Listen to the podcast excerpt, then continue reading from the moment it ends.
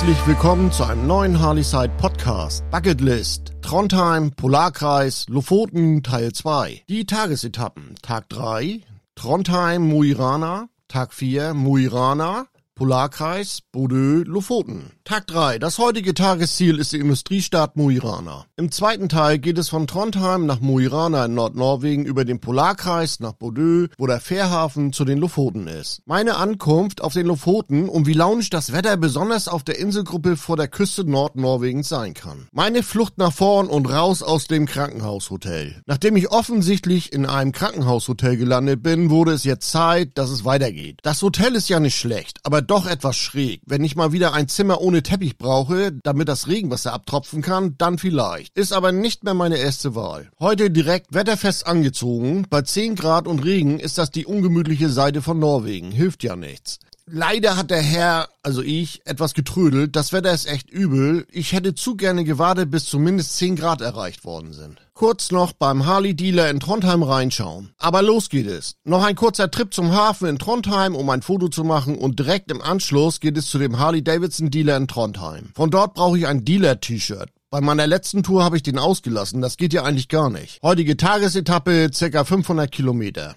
Meine heutige Tour sind circa 500 Kilometer. Ich kalkuliere locker neun Stunden für die Fahrt. Tanken, Fotos machen, die Natur anschauen. Man soll sich nicht wundern, wie die Zeit läuft. Ich genieße das ja total, wenn die Landschaft sich über den Tag so verändert, wie auf der heutigen Strecke, die mir bevorsteht. Die E6 ist eine der schönsten Europastraßen. Besonders das obere Drittel von meiner heutigen Tagestour hat es in sich, wenn es entlang am Lomsdal-Wisten Nationalpark geht. Einfach klasse. Leider herrschen keine optimalen Wetterverhältnisse und wer hätte es gedacht, auch in Norwegen gibt es Baustellen. Heute war direkt hinter Trondheim ein Tunnel dicht. Der erste Umweg steht an. In Norwegen ist selten Stau, die Wartezeiten sind in der Regel überschaubar. Nach den ersten Kilometern hinter Trondheim sehe ich überraschend vor mir die Wolken aufbrechen. Der schöne blaue Himmel kommt durch. Das motiviert einen direkt, nur die Temperatur will nicht wirklich steigen, aber es geht in Richtung 15 Grad, was gefühlt die Komfortzone wäre. Mit etwas über 80 km/h cruise ich in Richtung Norden. Der Tempomat oder besser gesagt Cruise Control ist im Einsatz. Ich genieße den Reit entspannt auf dem Tourer der Oberklasse.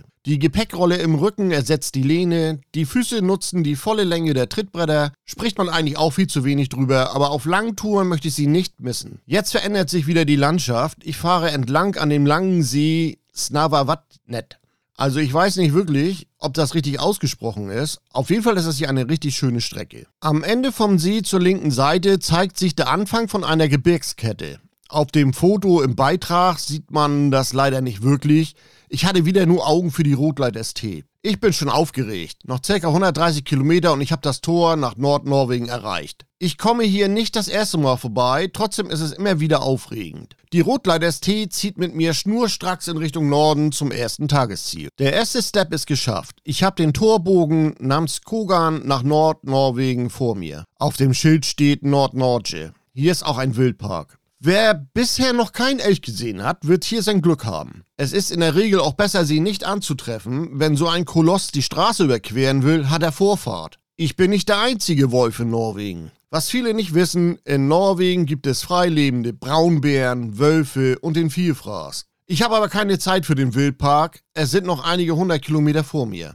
Auf dieser Strecke ändert sich wieder die Natur. Viel Wald und zwischendurch eröffnen sich vor allem schöne Ebenen. Norwegen ist einfach traumhaft, besonders wenn der Himmel am Horizont blau leuchtet. Ich ziehe entspannt durch bis Mo i Rana. Die Stadt ist wirklich nichts Besonderes. Hier leben ca. 18.000 Menschen. Wo die alle sind, ist mir nicht wirklich klar. Kommt einem eher wie leergefegt vor. Ich werde in einem Hotel übernachten, wo ich schon mal gepennt habe. Immer gut zu wissen, was einen erwartet, denke ich mir. Ich brauche vor allem ein gutes Frühstück. Wenn das nicht passt, sieht man mich nicht wieder. Vor dem Hotel sind weitere Biker. Nicht nur ich habe die Hotelauswahl getroffen. Muirana liegt an einem Ausläufer vom Nordmeer. Mir bietet sich ein großartiger Meeresblick in der Abendstunde. Die Sonne kratzt nur an den Bergspitzen entlang, geht aber nicht wirklich unter. Am Abend bin ich noch in die Stadt gelaufen. Heute muss eine Pizza und ein kleines Bierchen reichen. Dann geht es ab to Lager, wie wir bei uns im Norden sagen. Am nächsten Morgen zieht der Nebel durch die Stadt. Am nächsten Morgen zieht der Nebel vom Nordmeer durch die Stadt, also direkt wieder rein in die Regensachen, besser ist das. Heute geht es nach Bordeaux, dort nehme ich die Fähre auf die Lofoten. Das wird heute also der große Tag für mich. Ich will auf jeden Fall pünktlich vor Ort sein. Geübt wie ich bin, wird mein Chaos wieder zusammengepackt, noch anständig frühstücken, Kaffee und es geht wieder los. Vor dem Hotel parken auch andere europäische Biker. Die anderen Biker, die aus verschiedenen Ländern zu kommen scheinen, machen sich ebenfalls wieder auf den Weg. Wieder in die Regenklamotten rein, will ich heute endlich mein Ziel erreichen. Aber was für eine Überraschung. Ich bin nur ein paar Kilometer gefahren und plötzlich habe ich wieder blauen Himmel vor mir. Gut gelaunt sind die 80 Kilometer bis zum Polarkreis eine Leichtigkeit. Ich überquere den Polarkreis. Nach einer knappen Stunde bin ich am Polarkreis angekommen. Es kribbelt wieder. Ich bin 2017 zuletzt mit der Harley Davidson Ultra Rotlight hier vorgefahren. Das war eine der ersten Milwaukee 8 Ausführungen in Deutschland, die mit dem 107er Motor ausgeliefert worden sind. Mit ihr bin ich in dem besagten Jahr 30.000 Kilometer in sechs Monaten quer durch Europa gefahren. Der Reisedampfer hat so richtig was mitgemacht. Im Beitrag seht ihr ein Foto von der Rotlight Ultra mit Schnee im Hintergrund am Polarkreis. Ja, das war zum gleichen Zeitpunkt im Juli, aber dieses Mal hatte ich doch etwas mehr Glück. Weiter geht es nach Bordeaux, die Fähre wartet nicht auf mich. Jetzt sind es noch 150 Kilometer, aufgrund der Strecke werde ich mindestens zwei Stunden benötigen. Es ist wieder der Hammer. Ab Rocknan fährt man die E6 wieder entlang am Meer.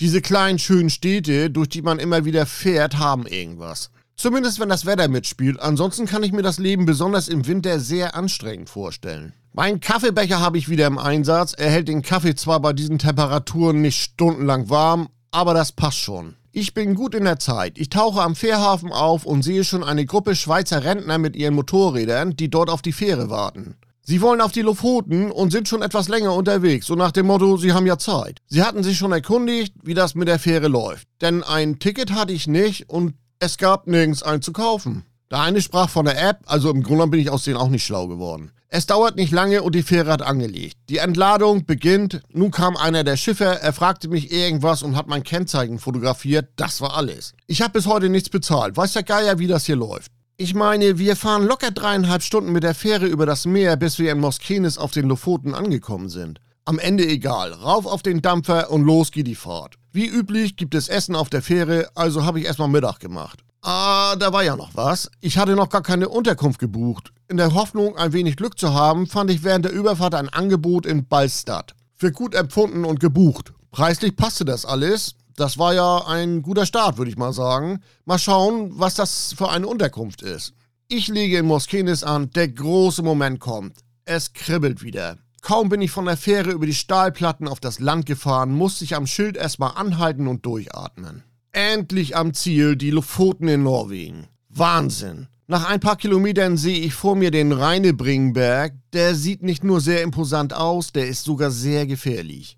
Hier kommen immer wieder Besucher um, wenn sie den Berg besteigen. Das Problem ist oft, wenn das Wetter umschlägt, wird es gefährlich. Das Problem ist oft, wenn das Wetter umschlägt, was hier sehr schnell passieren kann, wird es gefährlich. Was mir noch gar nicht aufgefallen war, ich habe strahlenden Sonnenschein auf den Lofoten. Das ist wirklich sehr ungewöhnlich. Der Blick vom Rheinebringen auf die kleine Ortschaft Rheine muss sehr besonders sein. Ich habe lieber aus der Ortschaft Rheine heraus den schönen Rheinebringen fotografiert. Ich mache mich jetzt auf den Weg in meine Unterkunft und bin gespannt, was mich dort erwartet. Ich bin vorher noch in den Ballstadthafen auf der anderen Seite gefahren. Dort soll irgendwo ein Kiosk sein. Den Kiosk gibt es tatsächlich, aber der hatte heute geschlossen. Naja, das kommt vor. Ich sehe schon die roten Holzhäuser von meiner Unterkunft. Sieht irgendwie romantisch aus. Ich bin vor die Rezeption gefahren. Vor dem Laden war der Boss dabei, einen kleinen Anhänger zusammenzubauen. Die Konstruktion von dem Anhänger sah wirklich merkwürdig aus. Ich bin ja nur Gast, habe ich mir gedacht. Und dann ging es los. Ein total freundlicher Typ,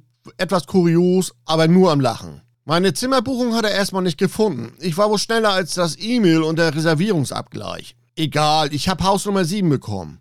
Erst dachte ich, mein alles Schulenglisch könnte ich mal wieder auffrischen, weil ich Haus verstanden hatte. Aber ja, ich habe ein ganzes Haus bekommen. Nur etwas günstiger. Und die Krönung war eigentlich, der gute Mann hatte einen Kühlschrank mit ein paar Bier. Okay, das war nun sein Bier, wollte eigentlich nicht verkaufen, hat mir aber trotzdem zwei mitgegeben. Das muss man wissen, Bier in Norwegen ist nicht billig. Eins haben wir erstmal zusammen getrunken und dann habe ich kurz beim Anhänger mit angefasst und bin danach in mein Haus. Wahnsinn, was für eine Hütte.